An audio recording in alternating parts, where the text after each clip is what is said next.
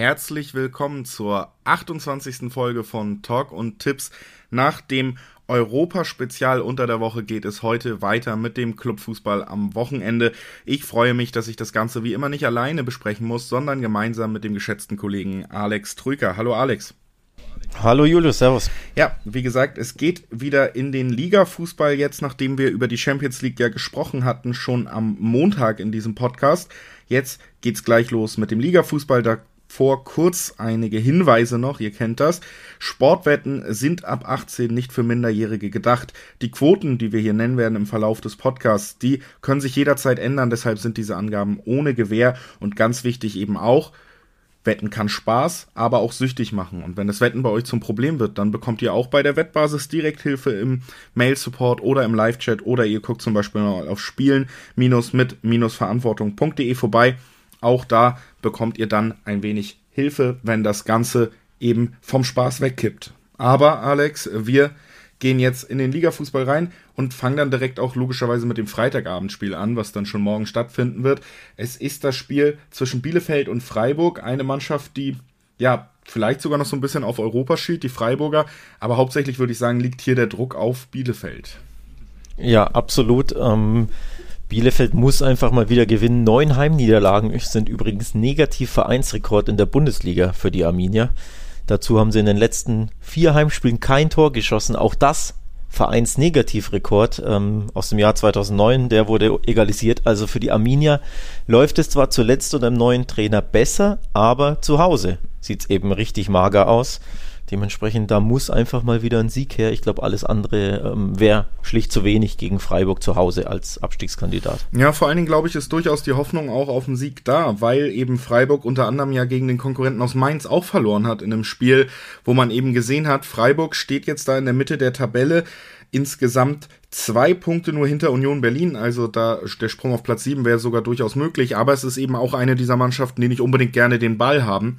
Und es wird ihnen eben gegen, sagen wir mal, in der Tabelle unter ihnen stehende Teams öfter mal zum Verhängnis. Wenn du mit Leuten sprichst, die aus der oberen Tabellenhälfte kommen, wirst du öfter hören, ah, nach Freiburg fahren, immer unangenehmer Gegner, weiß nicht, ob das sein muss, aber so Mannschaften, die dann selber auch nicht unbedingt das Spiel machen wollen, die haben immer noch ganz gute Karten gegen Freiburg und wie gesagt, bei Bielefeld liegt jetzt auch der Druck. Also für mich ist es tatsächlich ein Spiel, das durchaus auch mal wieder Punkte im Klassenerhaltskampf von Bielefeld bedeuten könnten. Ja, absolut. Völlig möglich tatsächlich. Denn nochmal, die Bielefelder trotz dieser ähm, ja, Negativserie zu Hause sind ja deutlich verbessert muss man ja auch sagen. Sie haben ja zuletzt unter Frank Kramer ziemlich gute Ergebnisse eingefahren, nur halt in der Regel auswärts. Also da war natürlich dieser ähm, Big Point in Leverkusen das 2 zu 1, auch in Mainz ein 1 zu 1 geholt, gegen Union zu Hause immerhin 0 zu 0. Also sie haben sich stabilisiert und verbessert. Aber man muss einfach jetzt mal wieder zu Hause ein Tor erzielen. Das ist nicht ihre Stärke aktuell. Also generell auch das Tore erzielen. Damit hat die Arminia einfach ja brutale Probleme logischerweise. Da schießen sie schlicht zu wenig Tore. Zehn Heimtore in 14 Heimspielen. Nur die bemitleidenswerten Schalke haben noch weniger mit 8. Dementsprechend, ja, muss da einfach zu Hause einfach mal ein bisschen offensiv der Knoten platzen, aber ich traue ihnen das tatsächlich gegen Freiburg zu. Zumindest ein Tor sollte schon möglich sein. Ja, also ich glaube auch, dass wir hier Mannschaften sehen, die durchaus in der Lage sind, sich gegenseitig äh, zu entnerven. Und dann ist natürlich immer so die Frage, klappt das mit dem Tor für Bielefeld? Du hast es angesprochen, gerade so im Sturmzentrum, zwar Vereinslegende, Klos, aber niemand, der jetzt bis jetzt bewiesen hat, um das ganz hart zu sagen, dass er auf diesem Liganiveau wirklich für die Tore gut ist, für die er in der zweiten Liga noch gut war. Das muss man dann so konstatieren im Moment. Trotzdem, wie gesagt, kann ich mir auch durchaus vorstellen, dass man da den Freiburgern gehörig auf die Nerven gehen wird. Und deswegen tendiere ich bei diesem Spiel tatsächlich auch mal zu einem eher soften, nicht so risikoreichen Tipp zum Einstieg, vielleicht aber dennoch einem spannenden, meiner Meinung nach. Die doppelte Chance auf Bielefeld. Also ein Unentschieden oder ein Sieg für die Heimmannschaft bringt immer noch 1-6er-Quoten. Und das finde ich in dem Verhältnis, bei dem, wie wir beide das Spiel einschätzen, eigentlich eine ganz nette Kombi. Ja, finde ich auch eine, eine ganz nette Kombi tatsächlich. Quote ein bisschen höher, wenn sie natürlich schöner, aber völlig okay. Ich sage tatsächlich, Bielefeld trifft mal wieder. Also ich glaube, nach jetzt, ähm, wie erwähnt, vier Heimspielen ohne Tor, wird da der Knoten einfach mal wieder platzen.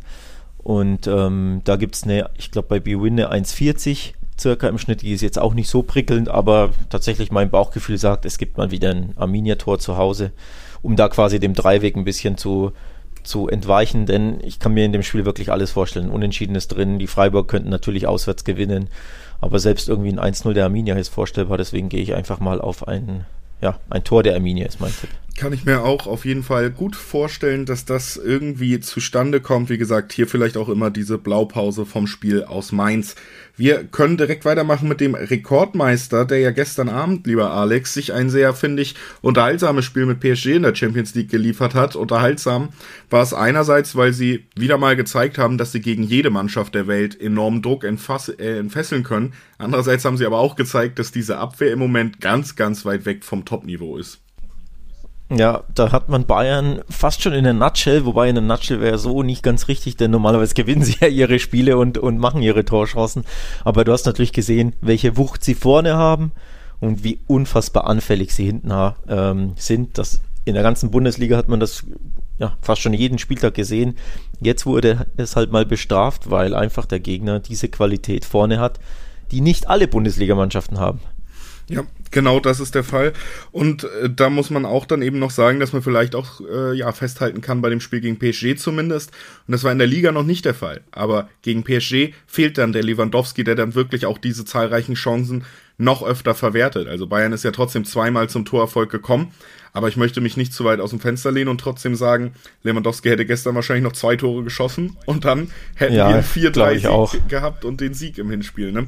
Also das war wirklich dann auch nochmal, da fehlt es dann tatsächlich in der Spitze, wenn der beste Stürmer der Welt da nicht für dich auflaufen kann im Moment. Also das ist natürlich ein Problem und das hat man da auf höchstem Niveau abgeprüft gesehen. Jetzt geht's gegen Union Berlin. Das ist dann doch noch ein anderes Kaliber als Mbappé und ähm, Neymar, wenn sie gegen dich anlaufen. Deswegen kann ich mir auch eigentlich vorstellen, dass man zurück in ruhigere Fahrwasser kommt. Was aber so ein bisschen, ja, glaube ich, mitspielt, ist tatsächlich, dass wir jetzt hier ein Spiel vor dem Rückspiel sehen, wo alles geregelt werden muss, um überhaupt die Ansprüche an eine Saison von Bayern noch zu retten, dass man hier eventuell tatsächlich nochmal ordentlich durchrotiert, um dann gegen Paris im Rückspiel richtig Fahrt aufnehmen zu können. Ja, man muss ja auch rotieren. Denn ähm, Goretzka und Süle wurden beide verletzt oder angeschlagen ausgewechselt gegen PSG. Ich kann mir nicht vorstellen, dass beide ähm, gegen Union spielen werden, auch wenn ich die, ich glaube, die Diagnose steht auch noch gar nicht fest, aber ähm, selbst wenn sie nicht so schlimm verletzt sind, wäre das, glaube ich, das Risiko viel zu groß. Dementsprechend muss der Hansi Flick sowieso rotieren. Dann wird er auch ja, aus Schonungsgründen und aus Regenerationsgründen auch rotieren, glaube ich. ich. Dementsprechend, ich würde gegen Union nicht allzu viel erwarten. Natürlich sind die Bayern trotzdem Favorit, das sind sie in jedem Spiel in der Bundesliga, erst recht in einem Heimspiel. Aber ich glaube, es wird bestenfalls ein Arbeitssieg, bei dem die Bayern müde sind, vielleicht auch noch ein bisschen angenockt mental durch diese unerwartete Heimpleite oder bittere Heimpleite gegen PSG. Na, da, da, vielleicht trägst du ein bisschen einen Rucksack mit, hast noch so einen kleinen Champions League Hangover, das kann ich mir gut vorstellen. Dementsprechend, ich würde da nicht zu viel von den Bayern erwarten. Also eine Gala wird es wohl eher nicht. Ja, also vielleicht im Gegensatz zu sonst oft nicht so Richtung Overwetten schielen, wenn die Münchner auflaufen, würde ich sogar mitgehen. Auch muss man natürlich noch dazu sagen, dass Union Berlin ja auch schon seit sie in der Bundesliga ist eigentlich bewiesen hat, dass große Mannschaften ihnen liegen. Das ist ja immer dieses Spielanlagen gegeneinander stellen, was wir hier schon öfter bei Spielvorbesprechungen hatten, auch eben beim ersten Spiel kurz. Das ist immer eine Mannschaft, die es ja eigentlich auch durchaus spielen kann, wenn der Gegner mehr den Ball will. Und in dieser Saison haben sie natürlich auch noch so einen Spieler wie Max Kruse, der aus relativ wenig dann was kreieren kann. Und das ist, glaube ich, gegen diese Bayern Defensive auch wieder ein Knackpunkt, der dir durchaus mal ein Tor bescheren kann. Deswegen will ich gar nicht so ewig drum rumreden auch und habe hier tatsächlich das Gefühl, dass wir ja, eventuell, sagen wir zum Beispiel ein 2-1 für Bayern sehen, du hast es richtig gesagt, am Ende gewinnt man meistens, wenn man Bayern München ist, aber es wird relativ eng und, jetzt kommen wir zu meinem Tipp mit 1,7er Quoten, beide Teams treffen. Ja, das ist auch mein Tipp. Den hast du mir geklaut sozusagen. Nee, dann haben wir, dann haben wir einfach das gleiche Gefühl. Der Neymar von der Spree sozusagen, Max Kruse. Kann man das so sagen? Zumindest. Ja, naja, also geboren ja in Hamburg. Also eigentlich der Neymar von der Elbe. Ja, aber er spielt ja in na, ist, Neymar, ist Neymar der Neymar von der Szene? Dann ich weiß es nicht. ich weiß es nicht. Ich wollte nur auf den Spielwitz von äh, Max Kruse anspielen. der ja schon, äh, ich glaube, das eine oder andere äh, drauf hat mit dem Ball am Fuß und ich glaube eben auch den Bayern Probleme bereiten wird, wie eben Neymar beispielsweise auch. Ähm, dass er da ja bei Konter, bei Umschaltsituationen Platz haben wird, dass er tolle äh, Steig, äh, Steckpässe auf seine Kollegen spielen wird oder vielleicht kriegt er einen Elfmeter, macht den mal wieder rein. Das ist ja seine, äh, ja, ähm, das, was er fast schon am liebsten macht in der Bundesliga, ne? Elfmeter eiskalt ähm, verwandeln. Von daher könnte ich mir tatsächlich, oder was heißt könnte ich mir, ich kann mir absolut vorstellen, und das ist auch mein Tipp, dass die äh, Unioner treffen werden in München. Erst recht, wenn man sieht, wie anfällig die Bayern jetzt in der Champions League wieder waren.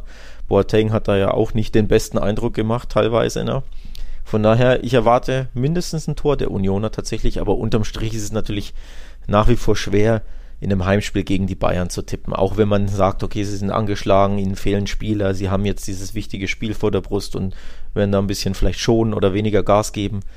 Aber es ist einfach schwer, gegen Bayern zu tippen. Wer es aber trotzdem machen möchte, der findet sehr, sehr lukrative Quoten von teilweise fünf oder mehr auf das Unentschieden vor.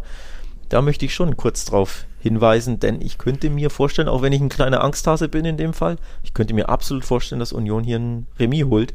Sie wären ja nicht die Ersten, ne? Grüße ja, an Bielefeld. logischerweise, es wird kein, kein leichtes Spiel für Bayern. Das haben wir ja, glaube ich, auch rausgestellt. Ja. Ne? Ich würde sagen, lass uns direkt mal weitermachen mit dem für mich Spitzenspiel des Spieltages in der Bundesliga. Es ist der dritte gegen den vierten, beziehungsweise der vierte gegen den dritten, um in Heim- und Auswärtsmannschaft zu sprechen. Frankfurt empfängt Wolfsburg. Frankfurt natürlich auch nochmal mit dem Sieg gegen Borussia Dortmund im Rücken, haben sich ja selber ein bisschen Luft verschafft. Wolfsburg steht sogar noch ein bisschen besser auf Champions League Kurs und wir haben ja auch nicht ewig in der Saison. Also sind beides Teams, für die die Chancen mittlerweile ganz gut stehen, dass sie in der Königsklasse unterwegs sein werden nächstes Jahr.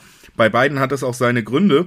Frankfurt, ja, in der öffentlichen Wahrnehmung, ich würde mal sagen, aufgrund des Vereines an sich, Wolfsburg ja nicht so ein wahnsinniges Einzugsgebiet und auch aufgrund der Spielweise vielleicht noch ein bisschen gehypter als die Wölfe, aber man muss sagen, gerade Wolfsburg, da wird halt ein stetig so guter Job gemacht in dieser Saison, dass man auch wirklich völlig verdient auf Platz 3 steht, wenn man nur auf Sportliche schaut. Ja. Und ich, ja. ich finde das persönlich ein sehr spannendes Matchup so, weil wir haben eine begeisternde Mannschaft mit, mit Frankfurt, die wirklich, ja gut, weil es die Bayern gibt, jetzt vielleicht nicht die beste offensive Stellen, aber spielerisch richtig, richtig Spaß machen. Und dann haben wir die Antithese mit Wolfsburg, die einfach erstmal auf den Füßen einer enorm organisierten Mannschaft wirklich sich auch einen Champions League Platz erarbeitet haben. Also quasi die gegenteiligen Ansätze, die bis jetzt zum selben Ergebnis geführt haben und jetzt gibt es das direkte Aufeinandertreffen. Sehr, sehr spannendes Matchup. Ähm, die Frankfurter natürlich auch nicht nur brutal gut drauf, muss man auch sagen. Nur eins der letzten 16 Spiele verloren, ein 1-2 in Bremen. Also ein, ein, toller Lauf, aber natürlich auch euphorisiert durch dieses grandiose 2-1 in, in Dortmund grandios, jetzt weniger vom Spiel an sich her. Ich glaube, unentschieden wäre da okayer gewesen oder leistungsgerechter, aber natürlich ein grandioses Ergebnis für die SGE, die absolut auf Champions League Kurs sind und ich glaube auch am Ende in der Champions League stehen werden. Ich glaube, dazu gibt es auf der Wettbasis übrigens einen netten Artikel, den man sich mal durchlesen kann. Ne? Da werden Quoten ähm, aufgezählt, welche, welche Notationen es gibt, falls man eben als Frankfurt die Champions League erreicht, kann man sich gerne mal durchlesen. Ja, also um zum Spiel zu kommen, die SGE absolut euphorisiert, richtig gut drauf, toll in Form, daheim auch noch ungeschlagen, muss man auch immer wieder erwähnen, dass es auch ähm, sehr, sehr stark. 13 Spiele, 7 Heimsiege, 6 Unentschieden, keine Niederlage, also unfassbar schwer zu knacken. Ja, und jetzt kommt eine Mannschaft, die selbst unfass unfassbar schwer zu knacken ist, nämlich die Wolfsburger. Absolut richtig schwer zu knacken. Sogar 13 Mal in der Liga zu Null gespielt bis jetzt in dieser Saison. Also das ja schon an sich eine Hausnummer. Nur Leipzig hat so oft zu Null gespielt. Wie gesagt, wir haben ja schon über die Münchner Defensive geredet. Die spielt bei solchen Statistiken in diesem Jahr da nicht mit. Aber die Wolfsburger sind da ganz oben dabei. Wie gesagt, es ist halt wirklich auffällig, dass diese Organisation der Defensive unter Glasner eigentlich seit er angekommen ist, sehr, sehr gut klappt. Und jetzt hat man tatsächlich irgendwie noch so ein bisschen mehr die Balance gefunden. Man hat auch einfach, ja, perfekt dafür, wenn man sagt, wir wollen jetzt nicht immer die Sterne vom Himmel spielen, hat man aber einfach so perfekt besetzte Positionen, um das Ganze dann trotzdem auch in Siege umzumünzen in diesem Jahr und nicht nur in Unentschieden. Da waren sie ja letztes Jahr ganz groß, weil du hast einfach diesen sehr guten Abschlussstürmer mit Weghorst und du hast sehr gute Außenverteidiger, die ihn immer wieder auch bedienen können, die Druck nach vorne bringen. Also das ist natürlich wirklich so eine Kombi, die dann mit dem Verzweifeln des Gegners immer wieder dafür gesorgt hat, dass man die Punkte eingefahren hat. Bei der Eintracht Haben wir ja auch die klassische Kombi auch gegen Dortmund mehrfach gesehen. Kostic auf Silva. Dazu hast du dann Spieler wie Kamada, die in der Mitte auch noch ein bisschen Lücken reißen können. Aber auch die sind gerade offensiv sehr gut besetzt. Haben dann hinten zum Beispiel, aber auch mittlerweile ja ein bisschen an Sicherheit dazu gewonnen. Hinteregger läuft zum Beispiel in dieser Saison nochmal in eine andere Form auf als die eh schon gute, die er bei Frankfurt immer hatte. Also da ist wirklich viel gegeben. Es ist so ein bisschen für mich Offensive gegen Defensive trotzdem auf den ersten Blick. Und Alex, du kennst die Weisheit aus dem Football. Äh, am Ende gewinnt meistens die Defensive. Und deswegen bin ich tatsächlich hier dabei zu sagen, dass ich mir keinen Frankfurt-Sieg vorstellen kann, um mal einen von drei Ausgängen auszuschließen. Ja, ich finde die Ausgangslage auch sehr, sehr spannend, wie du sagst. Offensive gegen Defensive, das ist echt, echt super interessant, die, ähm, was da aufeinandertreffen, die beiden Welten sozusagen. Die Frankfurter haben zuletzt in 22 Spielen immer ein Tor geschossen. Das ist herausragend. Der Vereinsrekord ist noch ein bisschen entfernt. Das sind 29 Spiele. Aber das zeigt schon auf, ne, wie gut es bei der Mannschaft offensiv läuft. Und im Gegenteil, Satz dazu, die Wolfsburger, wir haben es äh, genannt, meiste zu Null Siege, äh, zu Null Spiele, 13 Stück. Das ist übrigens Bundesliga-Vereinsrekord für die Wolfsburger. Und in den letzten neun Spielen, nee, elf Spielen haben sie neunmal zu Null gespielt. Also da trifft ein absolutes Bollwerk auf eine sehr, sehr gut funktionierende äh, Offensive. Das finde ich super, super spannend. Und da bin ich gespannt, wer sich durchsetzt. Am Ende glaube ich tatsächlich, tippe ich vorsichtig auf ein Remis. Weil da kann ich beides mitnehmen. Ne? Da kann ich das 1-1 mitnehmen, sodass die Frankfurter treffen. Da kann ich auch das 0-0 mitnehmen, so wenn, äh, falls die Wolfsburger eben erneut die Null halten, was ich aber eher nicht so glaube. Also ich glaube tatsächlich, die Frankfurter schießen ein Tor. Aber ich gehe lieber aufs, aufs Unentschieden in dem Spiel, weil ich glaube, am Ende sind beide so gut drauf, dass sich eben die Punkteteilung ergibt. Also das ist wirklich auch, äh, finde ich, ein Spiel, wo, wo prinzipiell ein Unentschieden einfach naheliegt, weil beide Mannschaften so große Stärken haben, sich ja auch ähnlich in der Tabelle gegenüberstehen. Kleiner ja, für die Leute, die vielleicht ein bisschen weniger riskant sein wollen, fand ich zumindest nochmal interessant, dass wir auch ein Sechser oder ein Siebener Quoten auf die doppelte Chance für Wolfsburg haben. Also der Tabellendritte, der sehr souverän durch die Liga geht, der hat hier, finde ich, dafür ganz spannende Quoten. Generell auch der Wolfsburg-Sieg ja mit über Dreierquote beziffert. Also wenn man da der Meinung ist, die Eintracht holt hier nichts, aber ich weiß jetzt auch nicht, ob es ein Unentschieden oder eine Niederlage wird, dann ist die Quote, finde ich, für eine doppelte Chance auf den Tabellendritten mit über 1,5 bei 1,6, finde ich da auch noch völlig erwähnenswert, so zumindest, damit wir das hier auch einmal abgehandelt haben. Und das haben wir ja damit. Und dann ab in die Hauptstadt, würde ich sagen.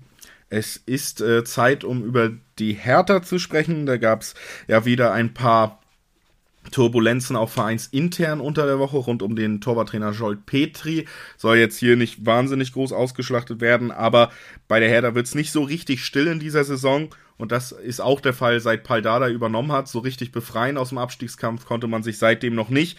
Und jetzt geht's gegen Gladbach. Das ist ja auch irgendwie weiterhin ein sehr spannendes Team, weil ja, was ist mit Gladbach? Wir haben alle irgendwie gedacht, die spielen vielleicht sogar um die Champions League mit. Dann gab es die Trainergeschichte mit Marco Rose. Jetzt ist es irgendwie graues Mittelfeld. Vielleicht geht was in Conference League Richtung.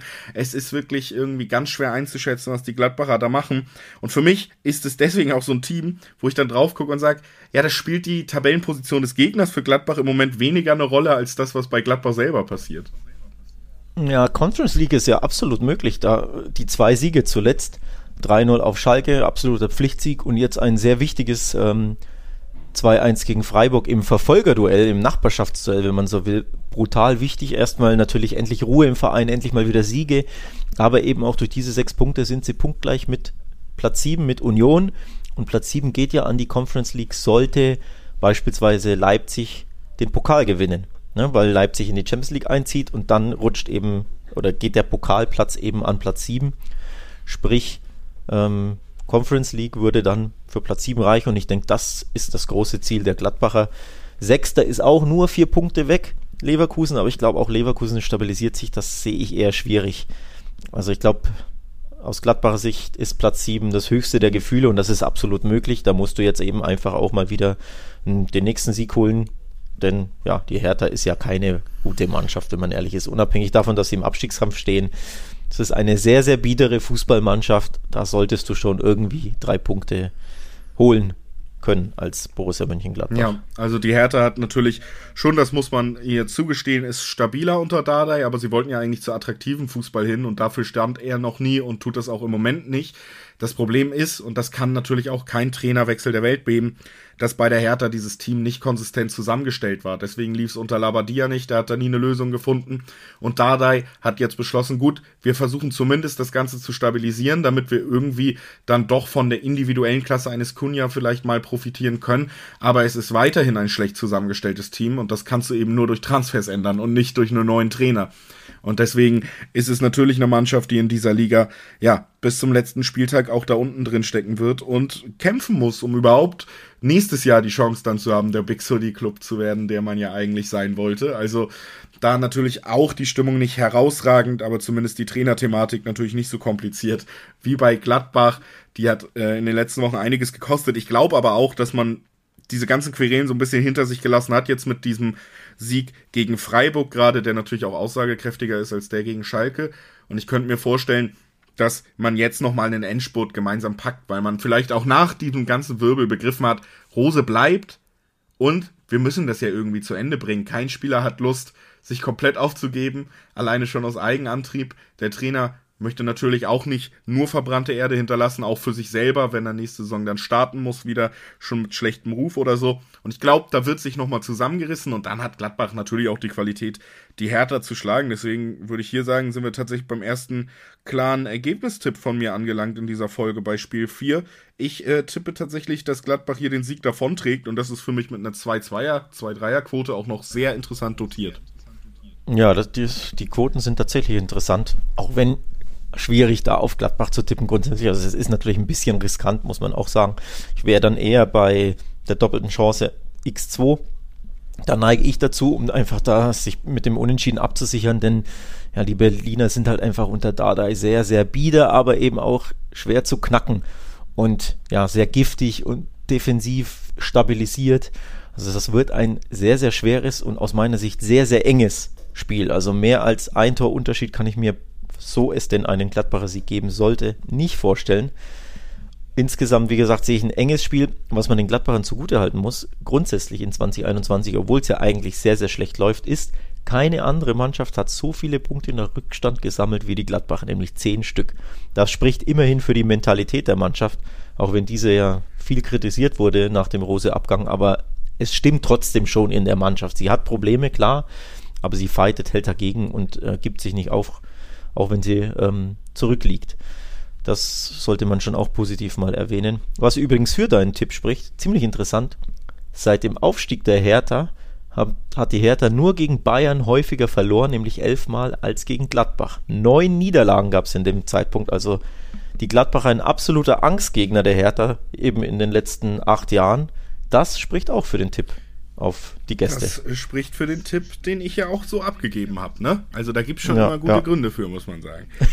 Schön. Also ich gehe, wie gesagt, äh, ein bisschen auf Nummer sicher. Ich sage X zu. Ja. Doppelte Chance. Dann wollen wir direkt weitermachen und gucken, wie du es beim nächsten Spiel so sehen wirst. Da gibt es, äh, glaube ich, klarere noch Favoritenrollen als hier. Es geht zwischen Bremen und Leipzig in der Liga los. Interessanterweise wissen wir ja seit gestern, es wird auch das Pokal-Halbfinale werden. Denn Bremen konnte sich ja spektakulär mit 1 zu 0 gegen Regensburg durchsetzen. Und ähm, hat da auch nochmal unterstrichen, was so fußballerisch die Messlatte ist. Sie können auf jeden Fall unangenehm sein, aber so Tore schießen, das ist äh, nicht des Bremers Sache in dieser Saison. Da will man den Gegner nerven, da will man gut gegenhalten und dann hofft man wirklich teilweise, dass ein Tor fällt. Also so wirklich richtig schöne, klare Sachen, wie zum Beispiel auch so Spielzüge, die man einfach einstudiert sieht bei Mannschaften, wo es läuft. Ne? Zum Beispiel Kostic Silver. Da haben wir ja auch schon mal drüber geredet. Das hat Bremen offensiv überhaupt nicht im Repertoire. Und ähm, das ist dann schon natürlich in gewissen Spielen ab einem gewissen Niveau einfach ein Nachteil. Gegen Köln kannst du Köln komplett mit der Defensive fertig machen, die finden keinen Weg und dann brauchst du eine Aktion gegen Leipzig, lehne ich mich jetzt vielleicht ein bisschen aus dem Fenster, vielleicht auch nicht, wird aber der Ansatz nicht reichen. Ich habe das Gefühl, wir werden eine ähnliche Tendenz herausfiltern bei diesem Spiel. Ich mache es ganz kurz. Leipzig gewinnt für mich, das steht für mich außer Frage. Verschiedene Gründe. A, Leipzig die ganz klar bessere Mannschaft.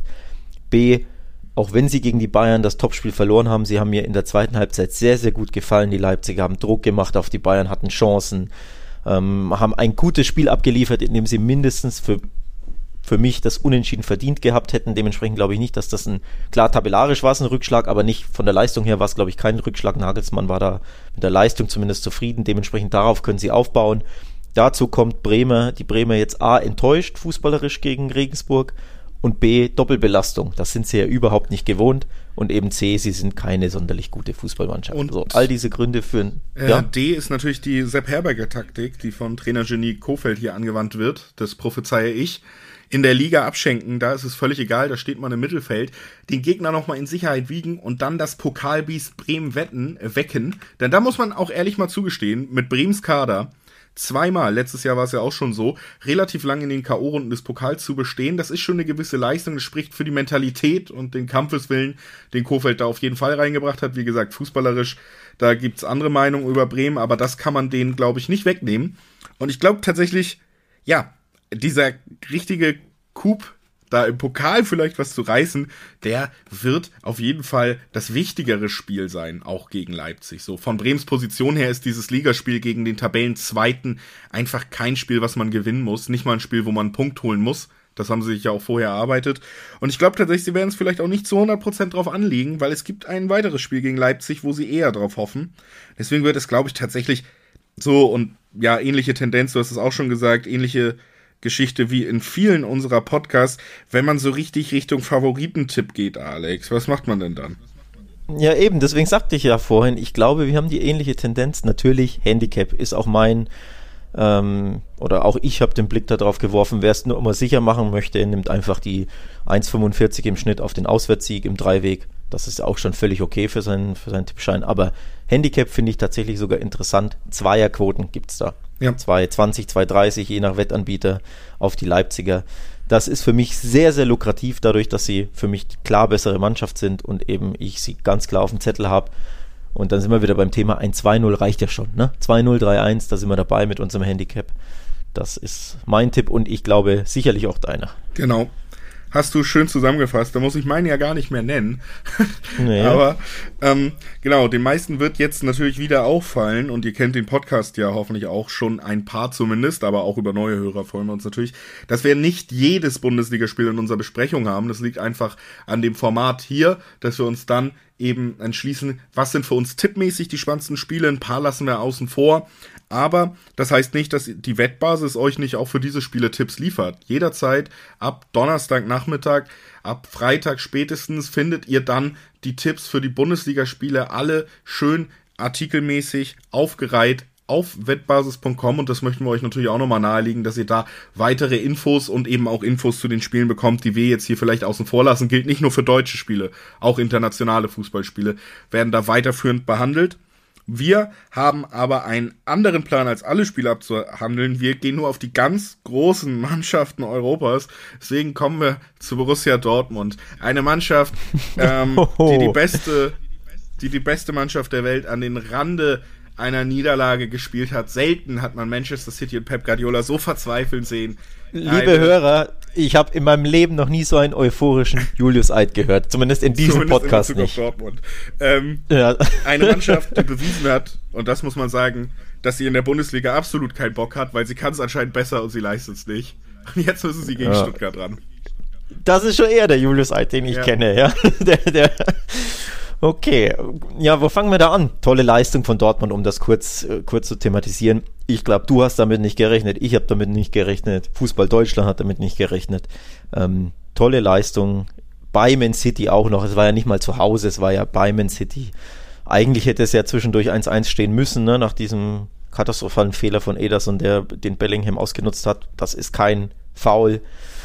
Hinten raus haben sie dann das 1-1 erzielt. Okay, bitter natürlich da, was war die 90. oder so, ne? 89. Ja. das 1-2 zu kassieren. Nichtsdestotrotz tolle Leistung, A, auch ein tolles Ergebnis. Auch wenn du verloren hast, du hast ein Auswärtstor geschossen, du wärst mit einem 1-0 im Rückspiel weiter.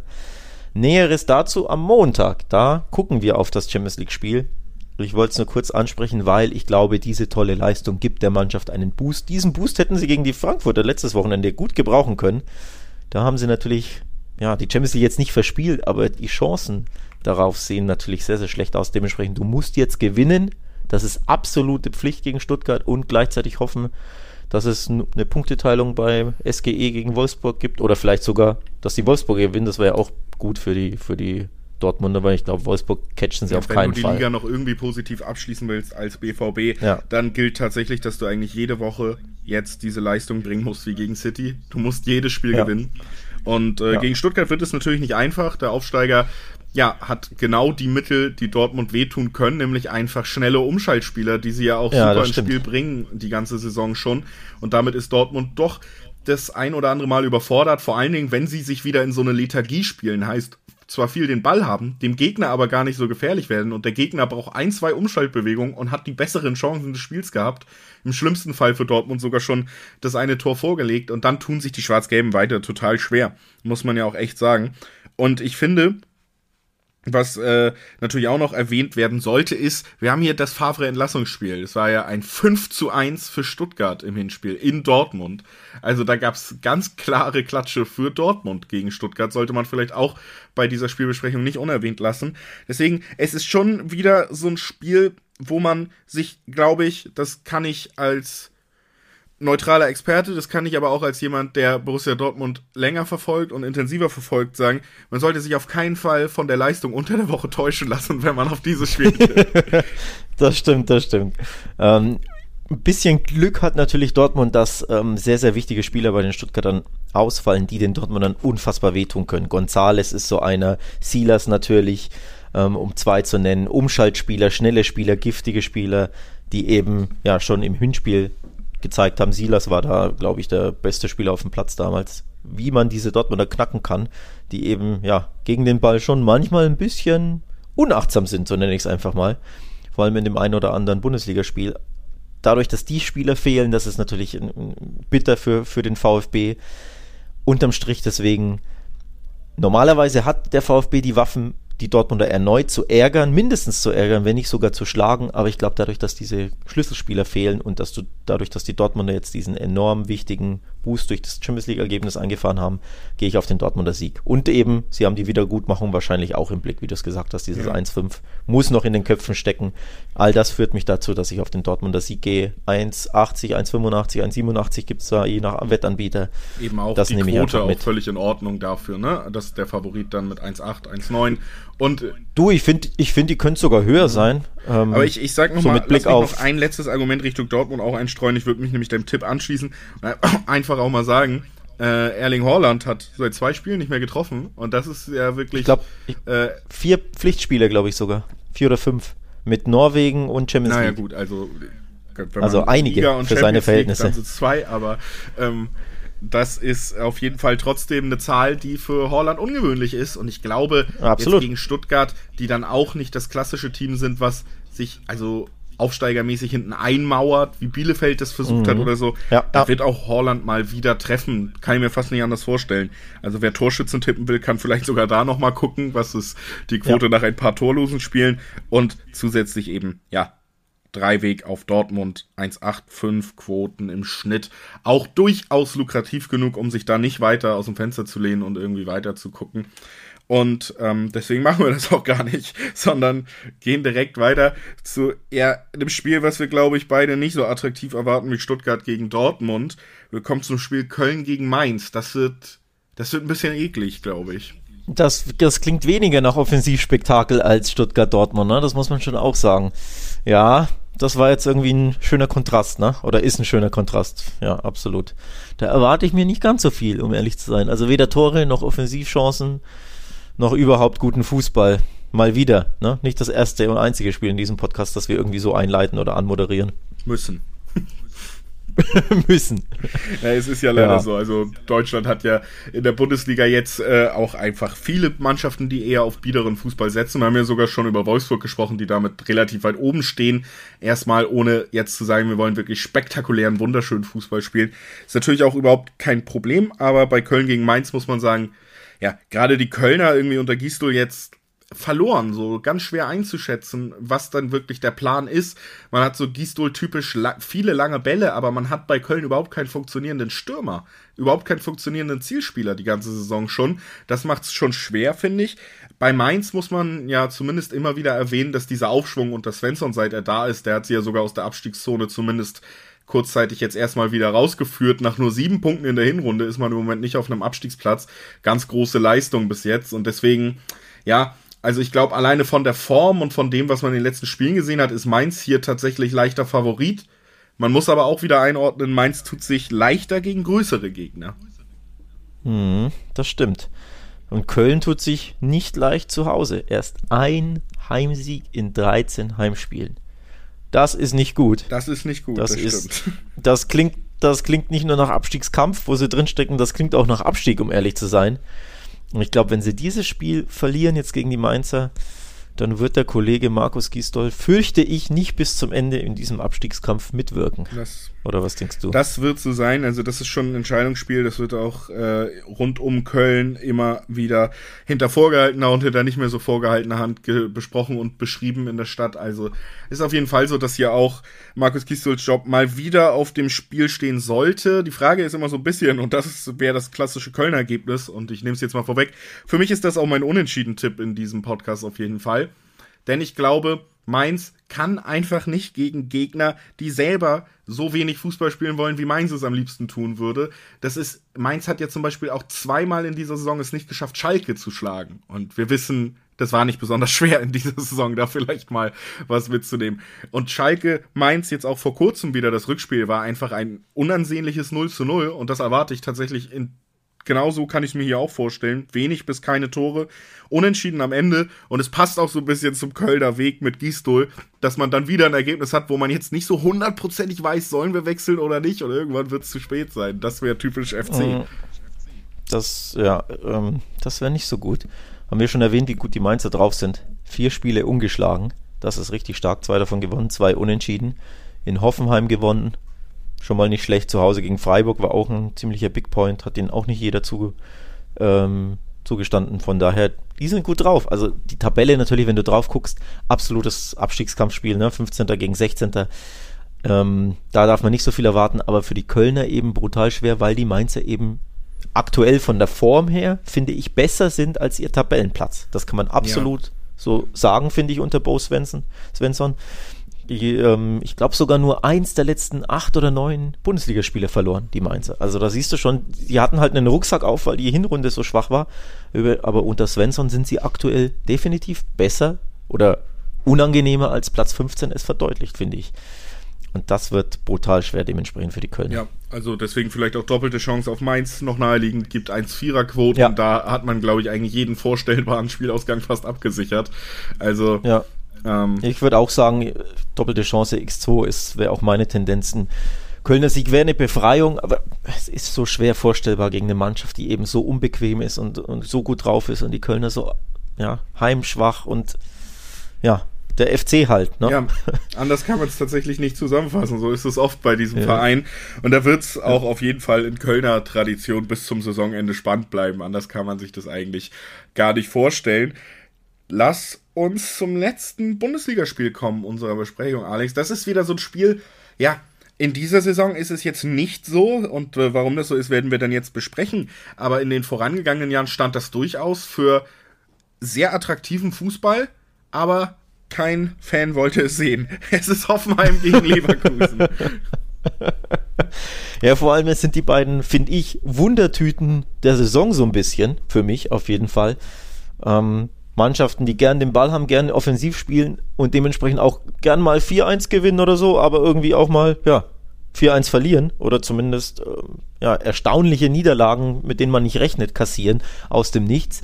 Das sind so für mich die beiden, ja, wie man die beiden zusammenfasst, die beiden Mannschaften in der Saison. Also sehr, sehr schwer zu prognostizieren. Das eine, wo wir uns, glaube ich, beide einig sind, ist, wir erwarten beide Tore, alles, also auf beiden Seiten Tore. Alles andere würde mich sehr, sehr überraschen. Both to Score gibt eine 1,50. Das ist, wenn ich auf dieses Spiel blicke, mein, mein erster Impuls.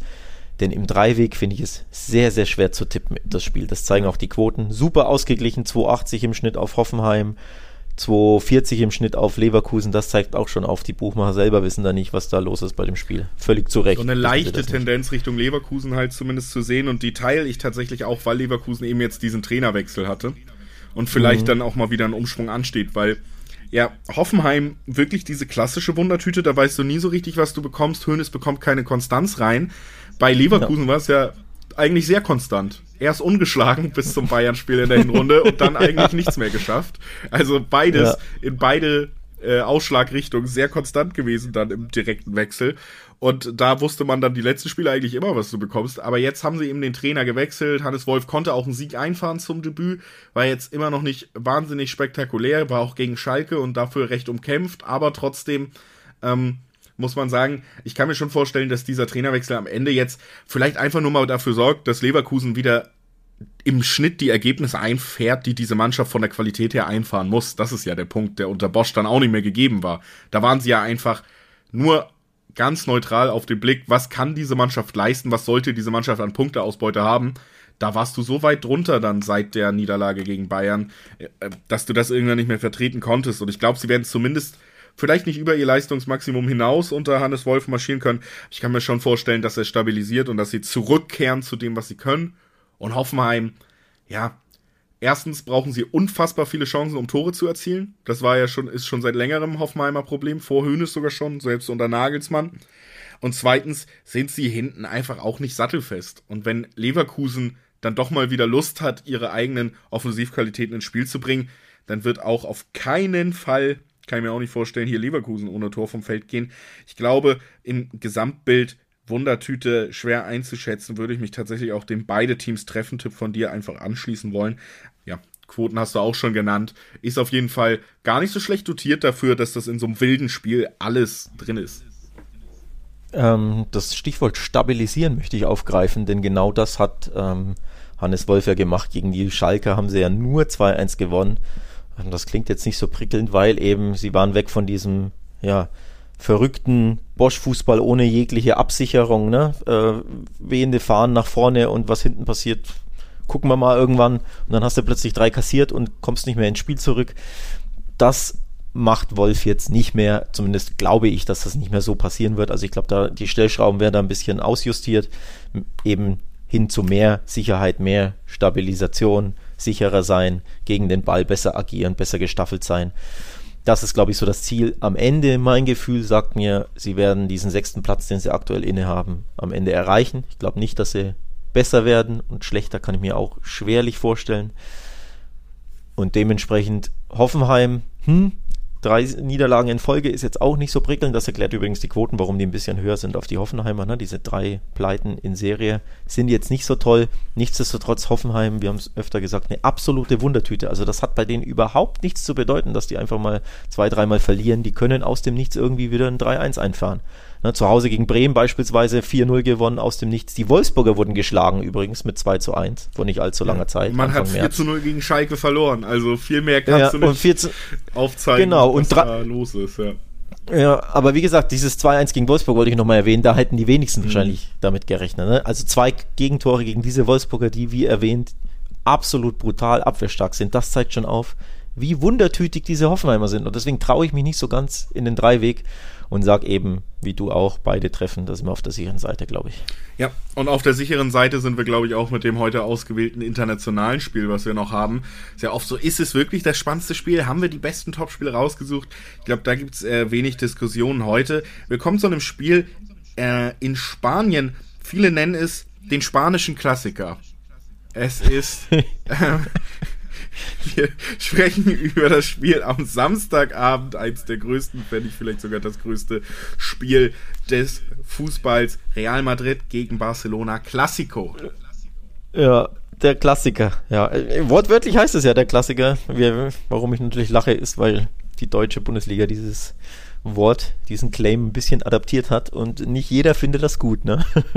Darauf hast du angespielt, deswegen musste ich lachen. Ja, Klassiko absolutes Kracherspiel.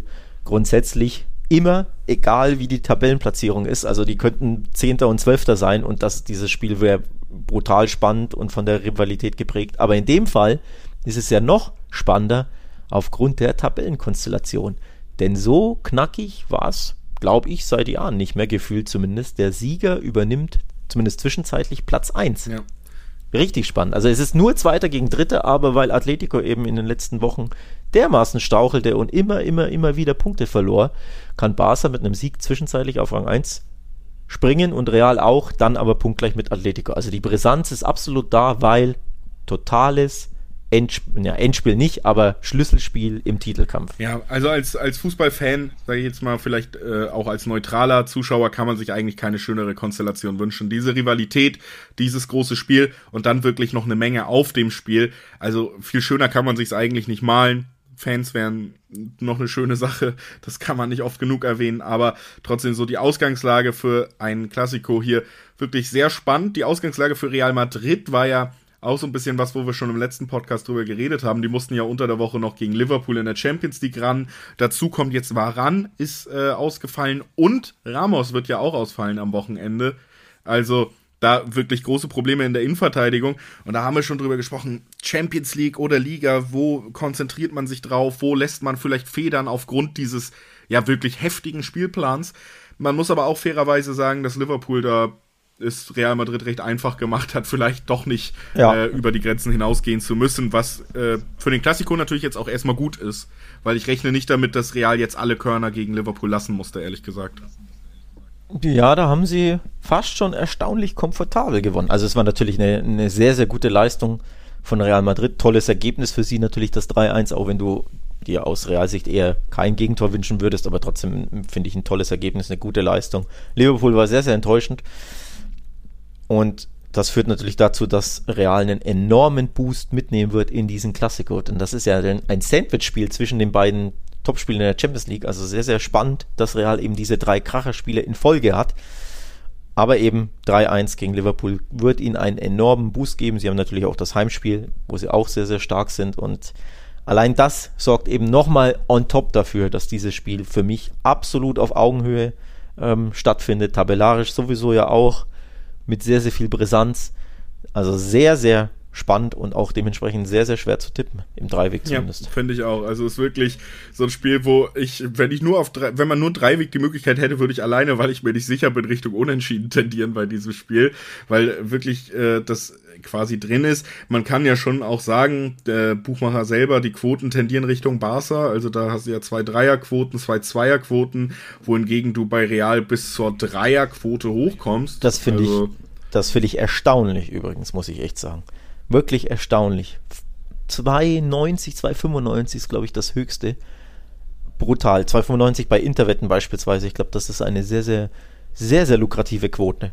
Muss man echt sagen. Selbst wenn man, ja, einfach was riskieren will, weil nochmal, es ist sehr, sehr brutal schwer zu tippen, dieses Spiel. Aber diese Quote an sich auf Real Madrid in dem Heimspiel, wann hast du sowas schon? Ja. Na, das sollte man auch erwähnen. Nichtsdestotrotz, wie schwer es wird, zeigt diese Statistik auf. Der FC Barcelona ist in La Liga seit 19 Spielen ungeschlagen und hat 16 dieser 19 Spiele gewonnen. Also das erklärt so ein bisschen, warum sie bei den Buchmachern leicht favorisiert sind.